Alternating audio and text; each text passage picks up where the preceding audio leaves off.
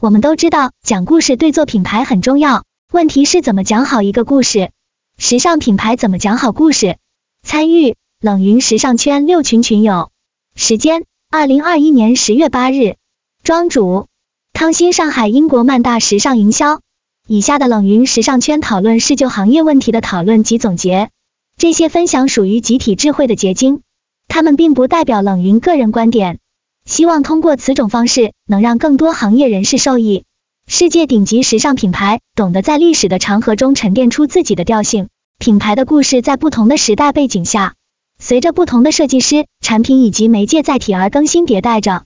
今日的互联网技术为品牌提供了多种渠道和方式，为大众传播自己的品牌价值观。无论是新瓶装旧酒，还是推陈出新，这些层出不穷的故事有什么样的规律？如何可以在吸引眼球，尤其是 Gen Y 和 Gen Z 的前提下讲好一个故事，传达品牌价值，最终转变为购买行动或良好口碑？一、关于故事，一、什么是故事？庄主，大家晚上好。一说到故事，大家脑海中最先想到的是什么呢？云友 No，我会想到中国和西方的童话故事。庄主，对，像哪吒闹海、一千零一夜、安徒生童话等等都是故事。我们对这些故事里的情节记得非常清楚，为啥记得很清楚呢？因为人的记忆本身就是由故事模式构成的。我们从小被故事围绕和熏陶，故事作为娱乐、教育、学习价值观和社会观的载体，被世代的人们所转述和记载。这也从侧面反映出故事具有 timeless 的特征。当然，故事除了文字，也可以用照片、电影、戏剧等形式讲述。比如中国敦煌石窟的壁画，讲述的就是飞天的故事；还有电影《泰坦尼克号》，讲的是两个人的爱情故事。云友 Georgia，香奈儿的故事让我明白，会赚钱的人一定会花钱，会经营自己的人更容易影响别人。香奈儿真的是把我带到故事框架里，让我找到花钱的理由。我相信能经营好自己的人，可以更好的经营事业。云友 No，我认为有情节能带动情绪的故事更能让人记住。庄主，故事具有说服性，关键信息被故事讲述者放在了讲者构建的框架中，这样听故事的人会在这个框架内寻找他需要的信息，同时情感上也更加能够与故事的创作者产生共鸣。比起一个列表或是一长串的数据，故事更加吸引人。但是，并非人人都可以讲好故事，讲好故事需要技巧和创意，懂得故事的听众也是讲好故事的关键。所以，故事的三要素是什么？云有 known 开端、高潮、结局。庄主是的，这句话最开始是亚里士多德总结的，同时他也总结了一个公式，即怜悯、恐惧、情感宣泄。为了让读者对故事主人公感到怜悯，创作者一般会让主人公经历一些本不该经历的曲折坎坷，这样主人公与读者的情感会更加容易连接。一旦建立起这个连接后，故事创作者会让主人公陷入一个更加糟糕的境地。这样的作用是使读者内心产生恐惧、不适，从而对最终的故事结果产生不确定的心理。当主人公将要失败或失去一切的那一刻，读者与故事的连接变得更加紧密。当恐惧达到顶峰，读者就会经历一个情感宣泄的过程。好的故事是让读者与主人公共同完成了这次经历。云有 known，好的小说也是这个套路：悲惨的开始，逆袭的拐点，不确定的结局。二。为什么品牌需要讲故事？庄主，那我们接下来谈谈为什么品牌需要故事呢？大家可以先说说自己的看法。云友 known，品牌也跟人一样有血有肉，更有情绪感染力。云友 aura，我认为故事可以体现品牌理念，增加品牌价值，同时更具感染力，能更好的传播，赋予历史厚重感。庄主，故事让人印象深刻，好的故事还可以变现。有朋友去了北京的环球影城度假区吗？比如其中的哈利波特体验之旅项目，我也没去，但是我非常想去。为什么环球影城度假区一开幕就吸引了大批游人？有一个很关键的因素，就是大家都很熟悉哈利波特的故事情节。去北京环球度假区体验哈利波特的魔法之旅，是很多人梦寐以求的事情。云有 known，哈利波特这本书的想象力真的太棒了。不过，如果景区能再现情节的话，确实很吸引人。云友 Georgia，看来我们品牌也要编辑一个故事。我们可以讲述一个小年轻北漂，身无分文，人生地不熟，又有语音障碍，如何开始一步步起家，达到今天的小小成就？这个故事估计也可以吸引一批充满活力的创业者。庄主，这个故事很励志，我认为可以通过自媒体分享。故事的吸引力也可以变成商业世界中吸金的磁铁。一个说得好的故事，通常会更好的让消费者理解一家公司的价值观。聪明的企业会懂得把个故事转变为一种经历。而我们怎样去定义这个 experience 呢？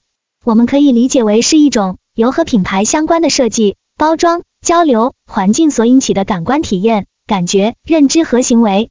Breakers 两千零九，接下来要说大家熟知的香奈儿了。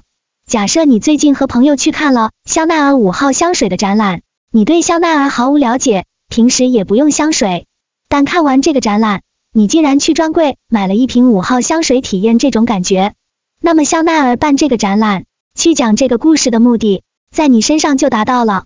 在今天的时尚行业，时装品牌为了保持热度和竞争力，他们需要用具有创意的叙事方式，不断去创造故事，延续故事，以此来为品牌焕发新的活力。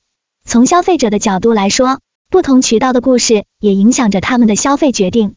因为说服一个人最好的办法，就是和对方讲述一个有强烈吸引力的故事。随着各种方式的品牌体验不断加深和社交媒体的发展，消费者的 UGC 也可以成为故事的一部分。消费者也可以成为 KOL。大家知道 UGC 和 KOL 是什么意思吗？云友 User Generate Content，用户创造内容；Key Opinion Leader，关键意见领袖。云友 Laura，我对消费者的 UGC 也可以成为故事的一部分这句话挺好奇的。庄主。这一点在社交软件上玩的人最多。之后我案例分析会提到，也欢迎大家说说自己看到的例子。二、故事的本质。一、构成故事的要素有哪些？庄主，那接下来我想和大家讨论一下构成故事的要素有哪些。故事一般由一系列的活动构成，具有情节和连贯性，这是我们小时候写作文都知道的。同时也有人说，好的故事其实不需要开头、身子和尾巴。因为在商业市场中，如果你的故事太长、太复杂，那么消费者就很难从这里面取得你的关键信息。所以，精准的白描、简洁明了、直击痛点的故事，就好比设计师 Ralph Simons 或者前 Celine 设计师 Phoebe Philo 的设计那样耐人寻味。但是不管如何，故事要有权威性，让人信服，这样才会有后面我们说的顾客的忠诚度和感情连接。二、权威性与讲故事的关系。庄主，Dior 历史，新风貌革命，新风貌，一部传奇。一九四七年二月十二日，轰动全球的胜利，BAR 套装，新风貌的风标。一九四七年二月十二日，轰动全球的胜利，在神奇的瞬间，珠玑妙语孕育出一段传奇。一九四七年二月十二日十点半，蒙田大道三十号布满来自巴黎 La c h a m 花方花卉的大厅内。四十二岁的设计大师 Christian Dior 向媒体展示他的首个时装系列。美国时尚芭莎杂志主编卡梅尔斯诺 Camel Snow 对时装大师的才华笃信不疑。早在一千九百三十七年，他就从 Do 先生为罗伯特皮埃特 Robert Piget 设计的一款英式咖啡 Cafe Anglais 服饰中窥见了大师的过人天赋。时装秀上前所未。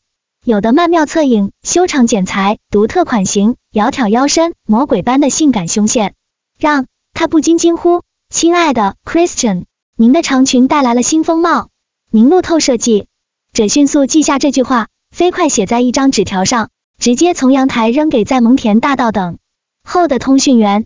于是新闻在当天就传遍了美国，而法国报刊却因拖延一个月的罢工，远远落后。或许你会问，故事的权威性从这段故事中是怎样体现的呢？新风貌的设计师是谁？新风貌的廓形是什么？到底是谁取了 New Look 这个名字？对方来自哪个杂志？这些问题都在这段话中写得清清楚楚。所以非虚构的故事在权威性中占很大优势。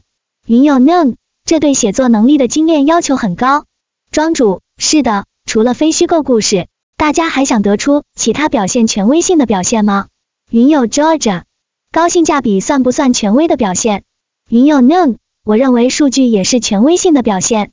庄主，其实故事的权威性不仅可以来自于事实，也可以借其他人，比如说名人的口来表现。这也就是为什么各大时尚品牌会有品牌挚友、品牌大使，请他们来各种活动，拍个广告呀之类的。你们可以看看 Dior 的两个香水广告，一个是娜塔莉波特曼的 Miss Dior，一个是查理兹塞隆的真我香水。两位演员都是颇具成就的人士，利用他人形象增强自己的权威性，借他人的光来获得流量。而品牌需要的就是画出故事框架，用演员来做故事里面的主人公。当然，还有一笔巨额的代言费。云友 Laura，那设计师协会颁奖等等，也算权威性的表现吧？庄主，是的，比如 LVMH 对优秀设计师的大奖。今年大家知不知道有一位中国设计师也得奖了呢？就是周瑞，他的设计很有特色，有了 LVMH 的肯定，对于品牌是一个锦上添花的事情。三，你我接故事。一，共同创作案例分析。Burberry Calvin Klein，庄主，我们先来说说关于故事的共同创作问题。刚刚一位参与讨论的朋友提到了这一点，这一点和 UGC 关系也很大，基本上靠 UGC 来驱动。大家都对 Burberry 的风衣很熟悉吧？这个品牌每年圣诞节都会出一个大片，像微电影一样，非常好看。但是要和消费者建立连接，则需要共同创作。于是 Burberry 就想到。既然这么多人买我的风衣，穿风衣的人有不同的故事，来自不同的国家和文化，我为何不建立个平台体现出来？于是 Burberry 建立了一个网页，让全世界穿他风衣的人上传照片，用几句话来描述照片的那个时刻。通过品牌故事，也可以让人们见到他们的人文关怀。云有 non 我感觉跟买家秀一样。庄主，其实是这个道理。另外一个例子就是 Calvin Klein。因为我们知道，在社交媒体上，大家都喜欢展现自己，展现自己的身体和面孔。那么，关于 CK 最受大众欢迎的话题是什么？云友 Laura 是晒内裤吗？庄主对，但是更重要的是其中的含义。我们可以去 Instagram 上看看井号 Michael Vince 这个标签，井号 Michael Vince 话题的用户参与度非常高。云友 Laura，我对晒内裤唯一的印象就是很多年前。Justin Bieber 很喜欢穿超低腰的牛仔裤，同时会露出他的内裤。庄主，有段时间他是 CK 品牌代言人，这是 CK 品牌官方发布的图片，图里面的人不是明星，也不是模特，就是素人。他们的故事具有普适性，比如从小我就对自己的身体感到不舒服，但是通过改变后，我更加有了自信，我可以穿女人的内衣了。这个故事应该是来自一对变性姐妹的故事。虽然不是每个人都是变性人，但是自卑、自信、对自己的身体感到舒服，是每个人都要经历的一个过程。通过这样的共同创作，从普遍性中找特殊性，但特殊性又还原社群的普遍性，侧面体现品牌的价值观。二、沉浸式体验案例分析，Gucci 庄主。下面我们再来说沉浸式体验，这个方面比较简单，但是落地很难。大家有想到是什么吗？云友 No。我会想到剧本杀，云友 Laura，我会想到密室逃脱，还有 LV 之前有出一个游戏，好像他们把创始人的历程放进游戏里了，我觉得这也算是一种沉浸式体验。庄主，我觉得剧本杀是未来品牌在中国的趋势。LV 在创始人生日的时候出了一款游戏，同时他们也和英雄联盟合作推出的人物皮肤穿的都是 LV，这种通过游戏故事情节，既有一些互动。又有品牌 DNA 在里面的方式，是一种更加好的沉浸式体验。剧本杀也是这样，但是目前品牌比较少操作，我认为会是趋势。一般来说，是办展需要品牌有历史、有故事，比如前段时间 Gucci 在上海办的 Gucci Garden。云友 Prada 菜市场算沉浸式体验吗？庄主算，茶餐厅、咖啡馆、菜市场都是沉浸式体验。三。病毒式传播案例分析，Balenciaga 庄主故事也可以病毒式传播，比如巴黎世家的老爹鞋 v i d m a n s 的快递员制服，其实他们本身没什么故事，但是设计师故事让这两款变成了爆款。在这个背后是亚文化对人们审美的影响，以及街头时尚、复古时尚对高级时尚的入侵，或者说一种融合。云友 Noon，时尚的背后是文化。云友 Georgia，我们怎么可以通过学习和借鉴成功案例，落地到我们普通百姓的企业里？庄主，每个人都有自己的故事，我觉得你可以想想你的品牌和个人的故事其中的连接和关系。你建立品牌的初衷是什么？